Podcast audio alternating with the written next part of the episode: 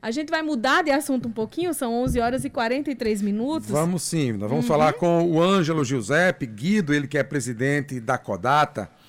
É, e ele vai nos contar como é que a Paraíba alcançou, atingiu o primeiro lugar no ranking nacional de ofertas e serviços digitais.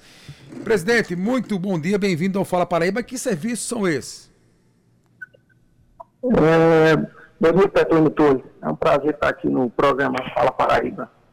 Então, é, esse, esse prêmio que nós conseguimos em primeiro lugar no que diz respeito à oferta de serviços digitais, foi um trabalho que foi iniciado já praticamente há um ano atrás, tá? com a implantação do, da, do portal da cidadania, onde envolve uma série de serviços, como também o programa do, do Paraíba Digital também, que o governo é, implantou no início do governo do, atualmente do, do João Azevedo, governador João Azevedo. Ele vem investindo muito em tecnologia, isso foi feito agora recentemente, uma, uma pesquisa, né, que índice de oferta de serviço digital pela BEP. Né?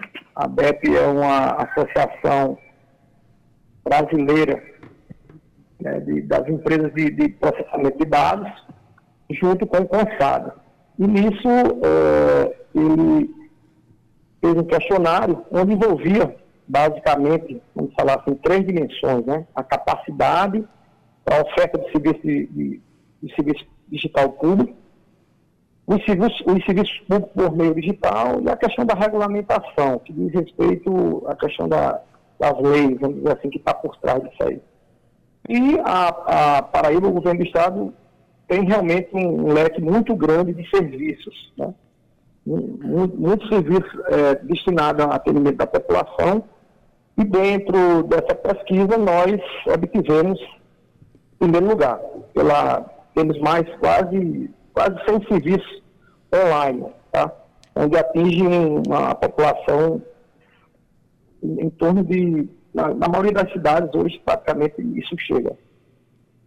Em relação... É, contempla serviços da área de educação, de saúde, segurança pública, parte de fazenda, né? Isso aí tudo está contemplado nesse portal de serviço que o, o governo do Estado disponibiliza. Em relação ao PBDOC, explica para a gente como é esse sistema para tramitação com menos papel, com menos, enfim, contato físico, em que vai agilizar, em que vai tornar mais rápida a, o processo para os cidadãos, em que vai mudar para o serviço público e o que vai melhorar para o cidadão também. Tá, eu vou, eu vou falar um pouco assim, da, da história do, do uhum. ok? Pode ser? Pode, pode ser, fica à vontade. Tem uma visão mais ampla da coisa. O projeto PBDoc, ele surgiu do que a gente chama do FIGADOC. É um, é um, um, um projeto que foi, é um sistema integrado de gestão documental que foi desenvolvido pelo TRF da Federal da Segunda Região, no caso TRF do Rio de Janeiro, tá? E ele é um, um, um software de plataforma aberta, ou seja, software livre, né? Então, esse projeto já era intenção do, do governo implantar um sistema onde contemplasse a, o processamento administrativo eletrônico. Nós iniciamos o trabalho agora no início de março, em plena pandemia, junto com o comitê gestor, que é responsável pelas as, as decisões. E, em primeiro lugar, a gente começou a implantar aqui na Codata para ver como o sistema se comportava, tá certo? Então ele vai ter um impacto muito, muito grande, tá? No, no que diz respeito, porque ele será a ferramenta oficial de, todo o governo no, no, que diz respeito ao processamento administrativo de forma eletrônica, né? Então ele vai ter vários benefícios, né? Redução de custo, utilização de papel, além de agilizar assim, de forma substancial o controle e o rastreamento do processo, né? Tá? É, o processo ele é arquivado tem uma coisa muito interessante nesse sistema, que envolve a questão da, da classificação documental, né? a tabela de temporalidade. Né? Isso é muito importante no que diz respeito ao controle de documentos. Então, o PBDoc ele vai ser o, a porta de entrada para o cidadão. Inicialmente, nós estamos a nível de implantar em todas as, as, as secretarias, junto com a, as, as indiretas, no caso. Então, ele, inclusive agora, né, ele foi oficializado no âmbito do Estado com a publicação do decreto, isso sexta-feira passada. Ele já está em operação em alguns órgãos, como Codata. Educação tem uma está iniciando um trabalho. Ele, a gente iniciou a cronograma de implantação inicialmente, a primeira onda, como nós chamamos, no caso, duas indiretas, no caso, Sudema e Cajepa, e duas secretarias é, da administração direta, que no caso, CEPLAG, né, Planejamento e Controladoria. Tá então, isso está sendo implantado agora. Como é que está o cronograma, assim? Eu, eu li que é uma faixa de três anos até o sistema estar tá operando é, a plenos pulmões, por assim dizer. É, são esses três anos mesmo para ele estar tá, precisa migrar a documentação para o sistema ou ele vai começar a funcionar a partir de, daqui em diante? Como é que funciona essa parte mais, mais técnica mesmo? É Ivana Souto, né? Isso.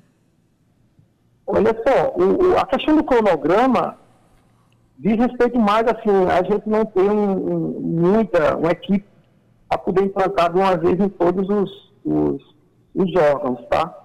Mas acreditamos que não vai chegar a três anos, tá?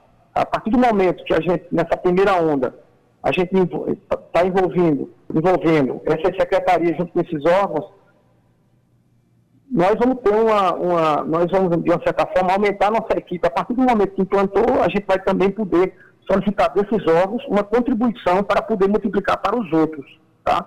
Hoje a nossa equipe eh, ela está eh, ela tá, tá concentrada em, boa parte entre Codata e a Secretaria da Administração, que é responsável pela, pela, pela implantação. Tá? Então, acredito que acho que até o final desse ano a gente vai estar tá com vou ser bem otimista, eu gosto muito de ser otimista, acho que uns 40% da administração direta e em torno de uns 50% da administração indireta. Vai depender, depende o sucesso do projeto depende muito do próprio órgão. Né? A, a ideia é que tem uma comissão em cada órgão, uma comissão que vai ficar responsável para receber toda a, a, tecnologia, todo o treinamento, e a partir dessa equipe interna de cada órgão, ela consiga é, implantar. Ela, a gente hoje trabalha no, com as tabelas que a gente chama assim assuntos meios, são assuntos comuns a todas as secretarias, isso dentro, obedecendo ao arquivo público, trabalha com a classificação documental, então são assuntos, não são assuntos soltos, são assuntos estudados com especialistas, em casos arquivologistas, né, que trabalham, que dão também uma contribuição para a definição desses, desse, dessa gama de assuntos que tem no Estado. Então a gente acredita que, é, eu, eu, eu, eu, acredito que, Deus quiser, acho que até 2021 todo o Estado já esteja, todo o Estado já esteja trabalhando o processamento eletrônico. É, vale salientar e destacar o, a, uma coisa muito significativa. O projeto inicial é, do Cigadops, vou falar um pouco mais técnico, o banco de dados que, que, que é utilizado na, na versão original, era um banco de dados pago, tá? Assim, a gente paga, se a gente fosse implantar na, na tecnologia que veio, um banco de dados, talvez você não conheça, mas é um banco de dados chamado Oracle, a gente paga por uso por ele. Então, a gente, a gente vem trabalhando com a, a gente migrou agora para um banco de dados software livre, onde nós não pagamos pelo uso dele, no caso Postgres. Isso é, para nós e para o Estado tem um impacto muito grande a nível financeiro, porque a, esse sistema vai ter uma capilaridade muito grande, vai atingir praticamente todos os órgãos. Então, imagina a quantidade de usuários utilizando esse sistema, quanto a gente, a gente iria pagar se a gente optasse por trabalhar com o banco de dados que veio originalmente. Então, foi um trabalho onde nós conseguimos migrar de uma tecnologia para outra, mas assumindo que isso ia trazer um benefício muito grande para o Estado. Ainda, ainda mais uma, uma, um banco de dados que nós, de uma certa forma, temos uma equipe muito boa tecnicamente para dar suporte a isso aí. Não sei se foi muito bem, não sei se eu fui claro, mas foi, eu estou à disposição aqui para falar outras coisas também. Ô, presidente, é, esses novos serviços, né, é, essa nova tecnologia que a Codata desenvolveu para lidar, principalmente nesse período de pandemia, o senhor acredita que quando passar é, essa pandemia, é, após a chegada de uma vacina, após é, a, a Paraíba, o Brasil voltarem ao ritmo normal, o que, que você acha que veio para ficar? Não vai mais prezar fazer esse tipo de coisa presencialmente? Não vai prezar mais desse tipo aqui é, de pessoal? Pode fazer isso de forma online? É, esses serviços serão tendências mesmo? Chegaram para ficar, independentemente de pandemia ou sem pandemia? É, bem lembrado, Petrônio. É, com a pandemia, houve um aumento exponencial né, de, de, de serviços digitais. Então, a gente realmente teve que correr muito. Quando eu digo nós, o Estado teve que correr para atender determinadas é, serviços que antes não eram, eram disponibilizados online. Né? O próprio Detran mesmo é, contribuiu bastante com uma série de serviços é, online. A parte da segurança pública também, como a delegacia online, também teve um impacto muito grande, houve um aumento muito grande. Eu, eu, eu acredito que não tem volta mais, né? Porque o, o serviço é considerado digital quando o cidadão não precisa, em nenhuma hipótese, comparecer a um balcão de atendimento, assim, presencial. Então, eu acredito que a Casa da Cidadania, é, que hoje existe, que tem uma presença maciça presencial, vai diminuir. A gente, inclusive, está investindo num novo portal de serviço, onde é, a gente vai atender as exigências hoje, né, que principalmente a lei 13.460, tá? é uma, uma lei que o cidadão vai utilizar ferramentas de acompanhamento né, das entregas dos serviços públicos digitais, vai poder avaliar. Isso é uma, é, um, é uma plataforma nova que nós estamos buscando, né? Uhum. Onde vai ter uma identificação digital única do cidadão, é, a questão agora que está chegando aí o, o, PIX, né, da, da, que é o novo meio de pagamento, a gente também já está começando a trabalhar nos pagamentos que diz respeito à emissão de DAF, CEFAS. Tá? É, a, Lei 13.470 é, é uma ferramenta, eu, eu falei aqui, que avalia a satisfação do usuário em relação aos serviços públicos prestados. prestados. Então, isso faz com que o cidadão é, fiscalize né, os serviços que o, o governo está oferecendo e avalie também esse serviço. Então, com certeza, não, não tem mais, eu acredito, acredito que não tem volta mais com isso aí. Acredito que uma boa parte da população antes não utilizava esses serviços e hoje está utilizando. Então, o que a gente tem que é, se preocupar e fazer melhor é disponibilizar ferramentas mais rápidas, mais seguras e um novo modelo e prestação de serviço online. Então, realmente não tem volta é, isso aí, é todo. Com certeza a gente não tem volta. A gente tem que aumentar cada vez mais a capacidade para poder oferecer novos serviços é, para a população, para o cidadão, e integrar cada vez mais também com outros serviços, no caso de prefeituras, é, entidades, para facilitar é, assim, o, para facilitar o cidadão mesmo, né, na, na, no que diz respeito a ele não precisar mais ter que se deslocar para obter um serviço. O senhor falou sobre segurança e entrou em vigor na última sexta-feira a nova lei de proteção de dados, né? A Lei Nacional de Proteção de Dados, que estava no embrólio se haveria mais mudanças, acabou não havendo.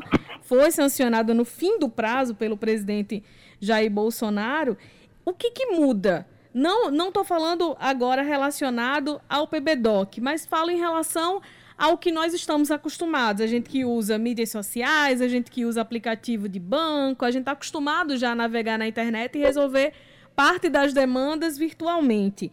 Com essa lei começando a valer, muda alguma coisa? Muda, muda porque diz respeito à, à privacidade dos dados né, do, do cidadão. Então, teremos que nos adequarmos. Isso é uma coisa nova que para todos nós estamos passando, não só é, governos como empresas privadas, né, no, que diz respeito a essas mudanças, contratos.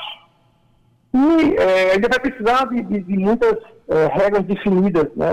Eu até faço aqui uma, eu sempre é, nas discussões eu, eu, vejo assim, como, como vai ser agora, por exemplo, a transparência, né? A transparência são dados que estão disponibilizados, né, do, do, do, no caso do governo, para toda a população. E aí tem agora a questão da, da a questão da lei da LGPD, que fala justamente né, do, do, da proteção de dados pessoais, né? ou seja, os princípios de proteção de dados, né? que especifica como, como, como, como o dado é tratado, é, quem tem que autorizar se os dados é, do, do, cidadão está disponível é o cidadão. Claro que tem exceções, como o que diz respeito à parte de segurança pública, a parte de saúde, a medidas protetivas. Então, isso tudo, isso tudo está muito, muito, não está muito claro para todo mundo, tá certo? Não está muito claro não. Agora, o, nós aqui do governo da Paraíba estamos é, já atentos em relação a isso aí, junto com a controladoria. A gente tá, criou um grupo onde está é, verificando as medidas, né? O, como, como se adequar, questão de auditoria de dados, as políticas de segurança de dados, tem que revisar os contratos, né? principalmente no que diz respeito à empresa que presta serviço também de TI no estado como todo. Então, é, é uma coisa nova, é, é, tudo novo essa parte da LGPD em relação a, a, ao, que, ao, que, vamos enfrentar. Posso dizer a você que muita coisa também não estou sabendo, sei que é uma, lei que veio para ficar, né? é uma, uma lei que basicamente regula as atividades do tratamento de dados pessoais. Né? No caso, tem muito a ver também com que altera o marco civil da, da internet. Se não me engano, no artigo 7, eu acho, lá, em relação a isso aí. Mas é, estamos, de uma certa forma, já é, nos adequando, adequarmos assim, ao que é necessário para termos cuidado, as medidas preventivas. E esperamos, é, em breve, a gente estar tá já com a política de segurança também para, para todo o Estado.